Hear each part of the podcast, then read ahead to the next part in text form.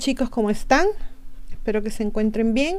Eh, hoy día vamos a hablar sobre los mineros chilenos. No sé si recuerdan ustedes, hace poco más de una década que sucedió eh, este hecho terrible. Felizmente, gracias a Dios, todos salieron con bien. Y vamos a hablar, vamos a recordar un poco y vamos a ver qué es lo que está pasando con la gente que sobrevivió. Ah, quería recordarles que tenemos el Patreon. Liliana Historias tiene un Patreon. Es solamente un dólar al mes. Eh, y los que uh, gusten afiliarse van a tener los audios, en este caso, no videos, eh, una semana antes que en YouTube y sin publicidad. ¿Ok? Entonces, hace poco más de una década, 33 mineros chilenos se convirtieron en un símbolo de esperanza y solidaridad después de sobrevivir durante más de dos meses atrapados en las profundidades del desierto de Atacama. Hoy, lejos del torbellino de la atención de los medios de comunicación del mundo que los recibió en su milagrosa huida, los hombres están en desacuerdo, sumidos en el trauma, la enfermedad, los celos y la amargura. Realzamos mucho el nombre de nuestro país. Nuestro accidente abrió fronteras, dio a conocer a nuestro país y nos trataron terriblemente, dice Mario Sepúlveda, hoy de casi 50 años. El 5 de agosto del 2010, justo después del almuerzo, parte de la mina de cobre San José en el norte de Chile se derrumbó, convirtiendo a los 33 hombres de entre 19 y 63 años en ese momento en prisioneros. Se necesitaron 17 días para encontrarlos con vida a 600 metros, casi 2.000 pies bajo tierra, en el fondo de la centenaria mina.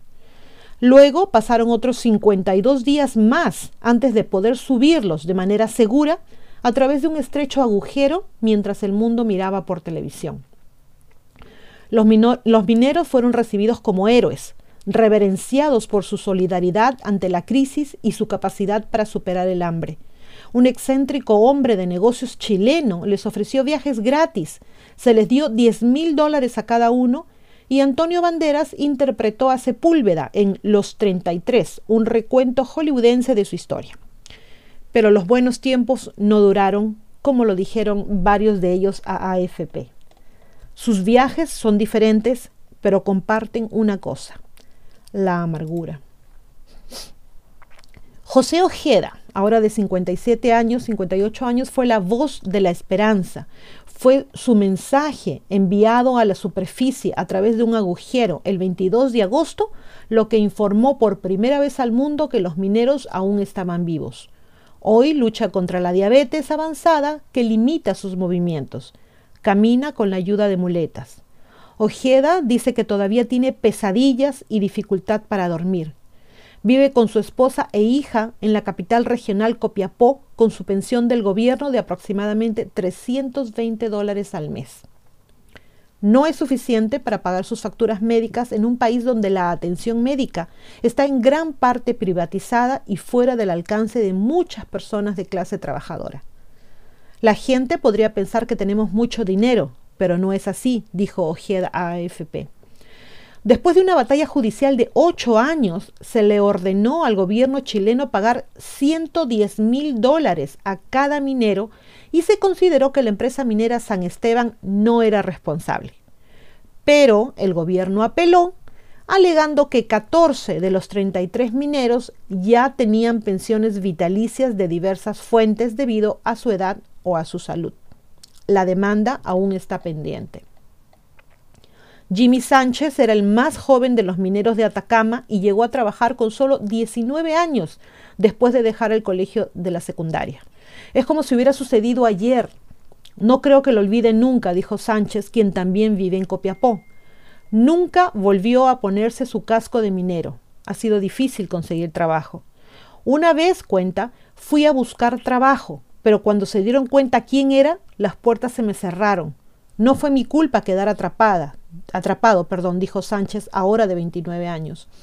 Hace cinco años, el psicólogo Alberto Iturra, quien ha estado ayudando a los mineros, confirmó que los empleadores dudaban en enviar a los 33 otra vez bajo tierra.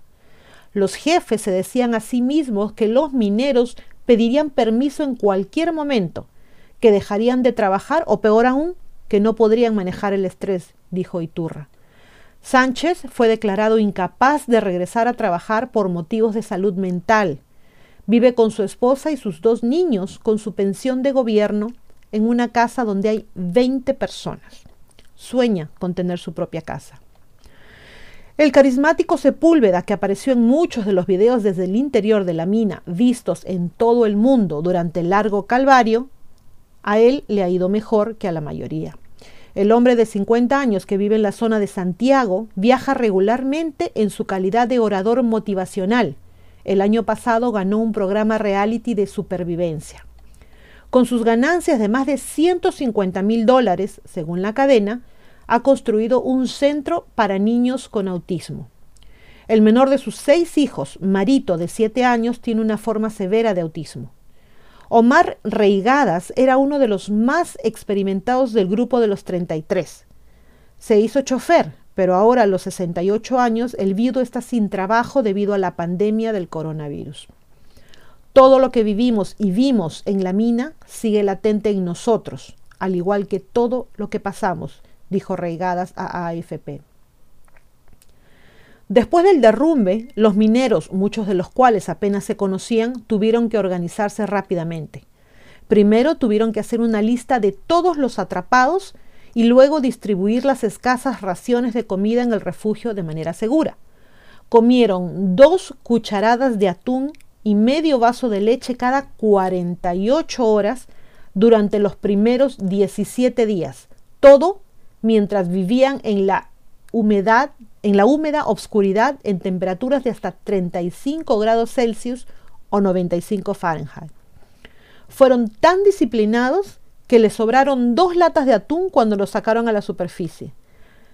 Una de las cosas que más nos ayudó fue el humor. Incluso en los peores momentos nos reíamos, recuerda Sepúlveda. Lo pasamos muy bien allí abajo. Cantamos, soñamos despiertos, tomamos decisiones democráticamente y nadie se pasó de la raya.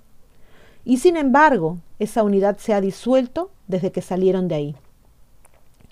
Las familias provocaron todas estas divisiones entre nosotros. Hubo un antes, un durante y un después. Después que salimos, se convirtió en sálvese quien pueda, dijo Sepúlveda. Sánchez culpa al dinero, dice que los abogados que redactaron el contrato en el que se dieron los derechos de la película y del libro de su historia emplearon una estrategia para dividirlos. Algunos fueron el centro de atención, dando discursos como Sepúlveda y Reigadas. Eso desató los celos entre otros miembros del Club de los 33. Muchos de nosotros nos preocupamos por el dinero y se olvidaron de todo lo que pasamos, dijo Sánchez, criticando también a los abogados que ganaron mucho dinero con nosotros y nosotros no obtuvimos nada. Los hombres todavía están resentidos por no recibir más dinero del gobierno, y Sepúlveda dice que no han recibido suficiente atención de salud mental a lo largo de los años. Nos dieron de alta rápidamente, solo estuvimos en terapia durante un año, explicó. Según se acercaba al el décimo aniversario de su terrible experiencia, el gobierno enfatizó el progreso en la seguridad de las minas. En el 2010 se llevaron a cabo alrededor de 2.400 inspecciones. En el 2019 ese número superó los 10.000. Los mineros de Atacama ya no se reúnen. La mayoría ha vuelto a la vida cotidiana y ha recuperado el anonimato. Después de viajar por el mundo y disfrutar de un breve momento mezclándose con estrellas de Hollywood, Sepúlveda dice que lo cambiaría todo por regresar a las minas. Sueño con empezar un turno en la puerta de la mina con mis compañeros y el jefe de turno. Sueño con eso, dice. Quiero volver a dar mi experiencia. Amo la minería y el trabajo de minero. Ciertamente, chicos, eh, es terrible lo que le pasó a esa gente. No creo que ninguno de ellos haya sido claustrofóbico, ya que no hubieran podido trabajar en la mina. Obviamente, yo no hubiera podido. Lo que sí veo es que aparte de no haber solucionado el problema del dinero, tampoco se les ofreció suficiente ayuda en lo que respecta a tratamiento psicológico. Al menos es lo que dice el presente reporte. El tratamiento psicológico es básico en estas y en muchas, muchas ocasiones. Y bueno, ¿conocen ustedes algunas de estas personas y lo que realmente padecieron? Me lo cuentan. Se cuidan mucho chicos, por favor. Y como siempre les digo, a pensar bonito. thank you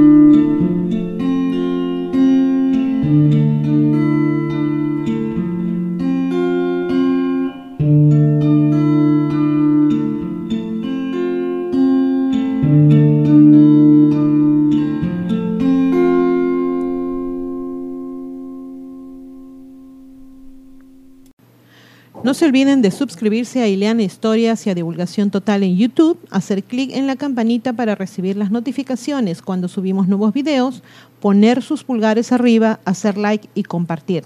Sigan a ambos canales en los podcasts. También tenemos divulgaciontotal.com donde pueden visitarnos y suscribirse con su correo electrónico. Y seguimos en todas las redes sociales, Facebook, Twitter, Parler, Telegram, Twitch. Aceptamos sus colaboraciones en PayPal y tenemos también merchandising en Teespring. A pensar bonito.